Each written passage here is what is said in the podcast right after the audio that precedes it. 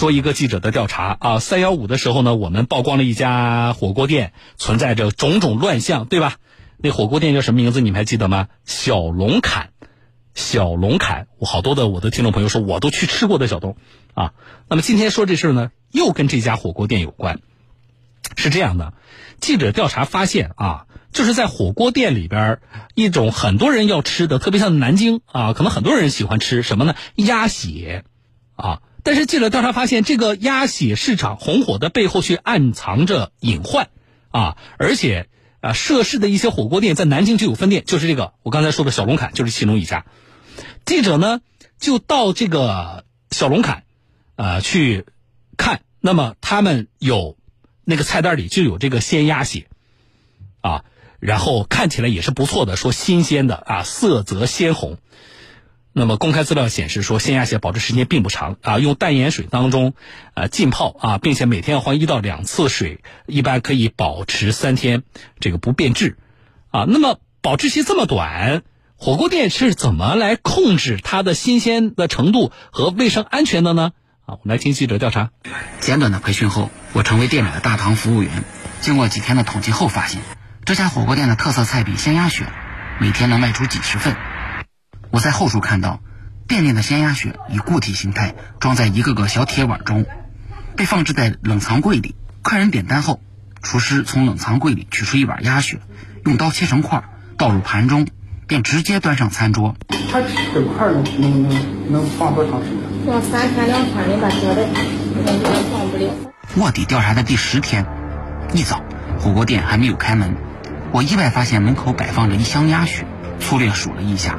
箱子里有二十碗左右鸭血，表面被塑料袋包裹，被放置在一个破旧的泡沫箱里，没有任何的外包装以及说明书。火锅店工作人员都喜欢吃鸭血，一个人来直接要五盘鸭血。火锅店开门后，我和工作人员一起将鸭血搬到后厨，在这里我发现之前的鸭血还有四碗没有卖完。工作人员把新鸭血放进保鲜柜后，又将之前的剩余鸭血。放到了保鲜柜的最顶层。热心的后厨工作人员多次跟我强调，店里的鲜鸭血自己最好不吃，因为售卖的鲜鸭血主要是商家送货上门，到店后就已经是成品，因此他们也不知道鸭血是如何做成的。纯血不是这个样子，它切的时候也不一样，它就跟有什么东西一样，不是咱做的，咱也不知道。咱也不知道，不是咱咱不做的。这是记者卧底。啊，你听到记者以第一人称说“我”吗？这是记者卧底了哪一家小龙坎店呢？济南伟东新都小区附近的一家店，啊，那么这个小龙坎的这家店的后厨的工作人员就告诉我们卧底的这个记者，啊，说这个卖的鸭血不知道是什么成分，建议自己不要吃。那么这些所谓的鲜鸭血究竟是不是鸭血，这是一个问题呀，啊，呃，外围调查的记者呢，在这个。小龙坎这个火锅店购买了一份鲜鸭血之后，送到了山东省食品药品检验研究院进行检测，拿到的权威报告显示说，小龙坎这家火锅店里售卖的鲜鸭血里没有检出鸭成分，没有检出鸭成分。那么通俗的理解，啊，鲜鸭血里边没有鸭成分，那么有什么呢？他们检出了叫鸡原成分，啊，鸡就是你吃的鸡肉的鸡，原就是血缘的源。啊，那么你可以理解为所谓的鲜鸭血里边含的其实是什么？是鸡血的成分，啊，业内人士告诉记者说，鸡血一般用作饲料添加，很少用作食材。相比鸭血市场呢供不应求，鸡血的原料呢是相对充足的，并且鸡血呢是一种性质燥热的食材，对于体质属于热性的人来说，吃了鸡血之后会导致一些疾病高发并且加重。小龙坎全国拥有。超过九百家合作门店，作为全国连锁的知名火锅店品牌，竟然售卖假冒的鲜鸭血。那么你的这个品控啊，就是食材的这个来源啊，你是怎么做的呢？结束了为期半个月的卧底之后，记者来到了位于四川成都的小龙坎火锅店的总部，进一步了解情况啊。那么工作人员告诉记者，加盟商的食材都是自取的，他们只提供底料啊。那么我们记者卧底的那家。那个小龙坎火锅店鲜鸭血从哪进的货？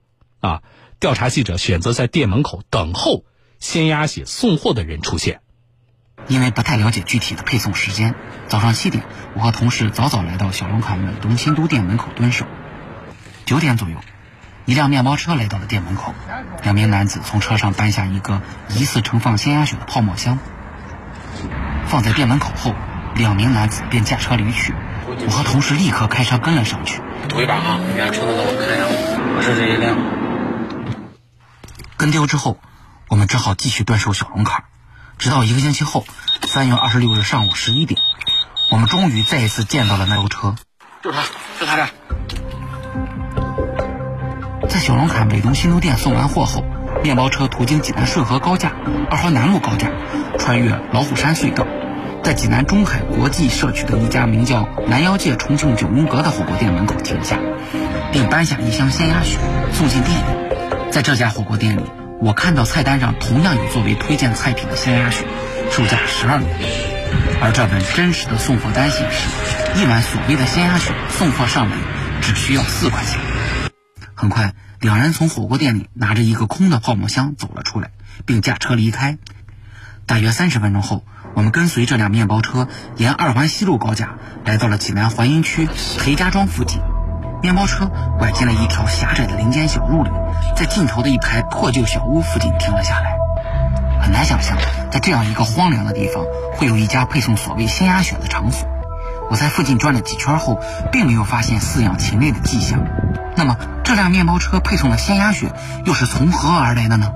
我和同事再次来到这座隐秘的小屋，试图进一步摸清鲜鸭血的制作过程和配送时间。早晨六点，通过无人机视角，我们看到一个个装着鲜红鸭血的白色泡沫箱被搬进面包车。关后备箱了，准备走了，准备走了。面包车驶出林间小路，向济南市区方向驶去。不巧的是，因为一辆货车的挡路，我们再次跟丢目标车辆。为了进一步接近真相，我们决定跟配送鲜鸭血的作坊老板进行接触。同时，通过送货面包车上留下的挪车电话，跟鸭血老板取得了联系，并成功订购了二十五碗鲜鸭血。倒不能烫就行。放零下一度最好。零下一度。放在零下一度最好。你到盘里的时候也是这样倒，别倒反过来，反面没这个颜色好。或者没这个颜色好，有的知不道它都上错了，反过来不大很好看。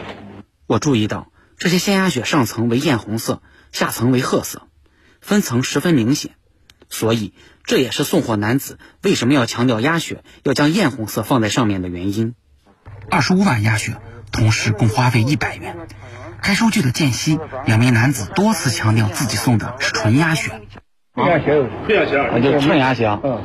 哦。这个的我送三三个价。但此前我们送检的小龙坎北东新都店的鲜鸭血，并没有鸭源成分，而完整的调查链条显示，那里的货品就是由这两名男子配送的。很明显，他们并没有道出实情。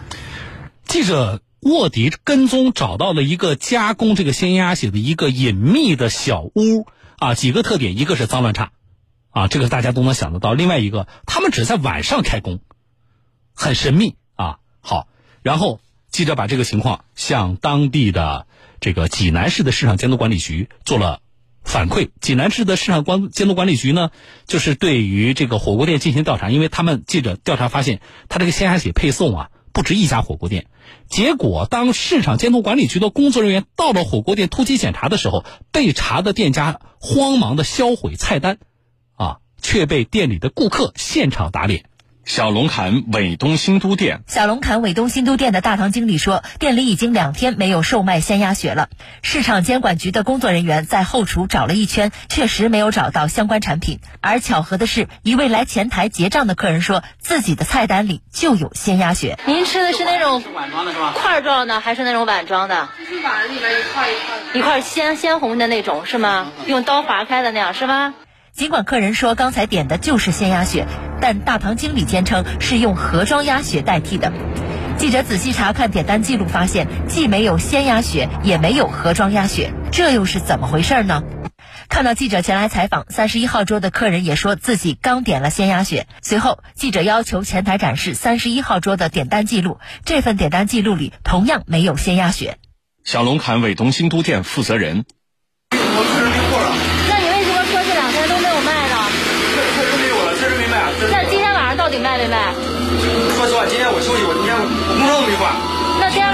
底是卖了还是没卖？应该是没卖。应该没卖。那三十一号桌那个老师吃的是什么呢？这真没有。他是他是今天六点半拍的视频。现在确实没货了。现在没货，你到底今天晚上卖没卖？我能说我不知道吗？啊，我就说今天晚上卖过没有？卖了是吧？成碗的鲜鸭血，碗状的那种，像果冻一样的是吧？卖卖都卖了吗？济南市市中区市场监管局的工作人员现场找到了鲜鸭血的进货清单，对比字迹与记者调查时的收据一模一样。执法人员表示将展开进一步调查。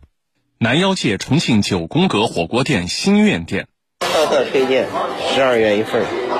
市场监督管理局的执法人员亮明身份后，直接来到南腰界重庆九宫格断店新苑店后厨，找到了三碗还未出售的鲜鸭血，颜色鲜红，覆盖着塑料袋，盛在一个铁碗里，与记者卧底小龙坎伟东新都店的产品一模一样。执法人员对发现的三碗鲜鸭血进行现场查封，交由第三方权威检测机构进行检测。你这鸭血从哪儿进的？嗯，就是他们上门推销，然后直接给我们送的。啊，那么他之前你有没有呃核验过对方的这个是资质啊，或者说是一些相关的一些东西呢？呃，我每次他们都给我们票据，然后我们都是直接微信转账。首先要弄清楚这批鸭血的来源，看看他生产鸭血的厂家是否具备合法的资质。那第二个呢，我们今天连夜组织了抽检队伍，对他进行一个动物成分的一个 DNA 检测，哎，弄清楚这一碗鸭血的这个成分。哎，到底里面是鸭血还是鸡血，还有什么非法添加什么的？哎，这个结果呢，我们得等上一一到两天，等检检测结果出来，我们做相应的后续处理。南腰界重庆九宫格火锅店二环西路店，与上一家不同的是，店里的工作人员声称门店早就不卖鲜鸭血了，进入后厨也没有发现任何鲜鸭血的踪迹。记者看到店内点菜单里的鲜鸭血一栏被划掉了，在其中一张点菜单上，记者发现了其中的玄机。这个写了个一，我这不得找吗？没找到是吧？对，啊，你看写了个一吗？这个这我这写了个一，这单子还是以前的。哎呀，我刚而当执法人员查看店内的电子订单时，发现当晚就有客人点了鲜鸭血，标价十二元。此时客人还正在房间内吃饭。你们今天晚上吃鸭血了吗？鸭血啊，鲜鸭血。吃了吗？吃了。鲜鸭血是吧？啊。就是通红那种是吧？一一盘红血是吧？对。啊，我知道了。客人的证言以及盘内残留的鸭血进一步说明店内的工作人员在撒谎，而执法人员在一堆进货单中有了更多发现。还有这鸭血，肯定是有。这个盛卵的，你看这个啊，这个盛卵的，一百，这是一百六十。六十五百。那这张单据显示是这个四月二十一日送的货。那刚才这个。好了啊。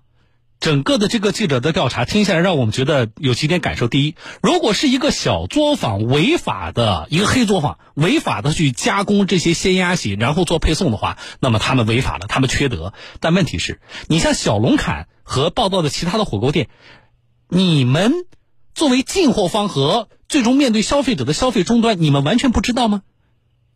他有人违法的黑作坊加工这个假冒的鲜鸭血。那么火锅店你着急什么呢？遇到的媒体和我们的监管部门，你帮忙销毁证据，你出于什么心理啊？我只能理解为你明知道你们的进货渠道和你们卖给消费者的这个鸭血是有问题的，所以你面对媒体，你面对监管部门的时候，你第一反应是什么？是销毁证据，是否认。有听众朋友老周给我发信息感慨说：“小龙坎啊，这个火锅是全国知名连锁店，竟然是这样。”那么这个事情，记者已经把掌握的情况反映给了公安部门，后续的公安部门怎么处理，我们会持续的关注。第二点，啊，小龙坎这不是第一次被曝光了，三幺五我们曝光的就是小龙坎。那么我们真正担忧的是什么呢？小龙坎如此了，其他火锅店会好一些吗？这是第一个。第二个是什么？记者这个调查已经让我觉得很震撼了，但是我真正担忧的是，记者以上的调查恐怕揭开的也仅仅是鲜鸭血这个行业造假的冰山一角吧。好了，我是主持人小东来。